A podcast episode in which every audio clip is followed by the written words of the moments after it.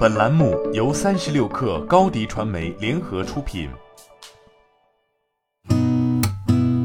八点一刻，听互联网圈的新鲜事儿。今天是二零二一年十月二十八号，星期四。您好，我是金盛。据界面报道，步步高系教父段永平将重出江湖，牵头 OPPO、vivo 成立新公司，共同造车。对于联合造车的传闻，OPPO 内部人士表示，这种说法不靠谱。Vivo 则否认了三家联合造车的可能性，称三家都是独立主体，没有任何股权关系。vivo 会继续专注智能手机这一主营业务领域。段永平本人表示，重出江湖的事情绝对不会发生的。顺便说下，还没听说过我们要造车，了解一下倒是可能的。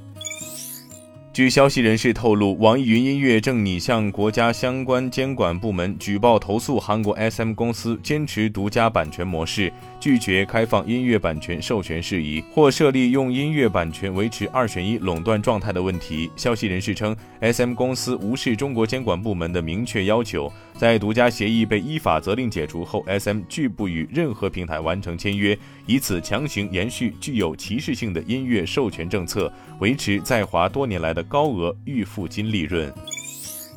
瑞幸咖啡就股东集体诉讼达成1.75亿美元的和解协议，该协议还涉及瑞幸高管、该公司2019年首次公开发行6.45亿美元的股票的承销商，以及后来发行美国存托股票的承销商。美国曼哈顿地区法官 John Cronin 当地时间周二批准初步和解协议，并安排在2022年1月31号举行听证会，以考虑最终批准。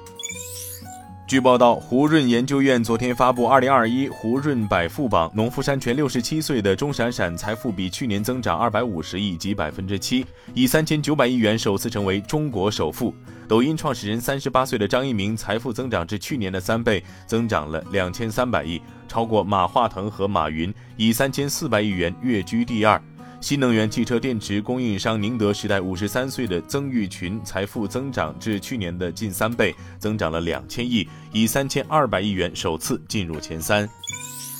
特斯拉中国官网显示，Model S 长续航版、Model X 长续航版价格均上调三万元，当前最新售价分别为八十八点九九九万元、九十三点九九九万元，预计交付日期均为二零二二年一季度。Model S Plaid 版和 Model X Plaid 版的价格没有发生变化。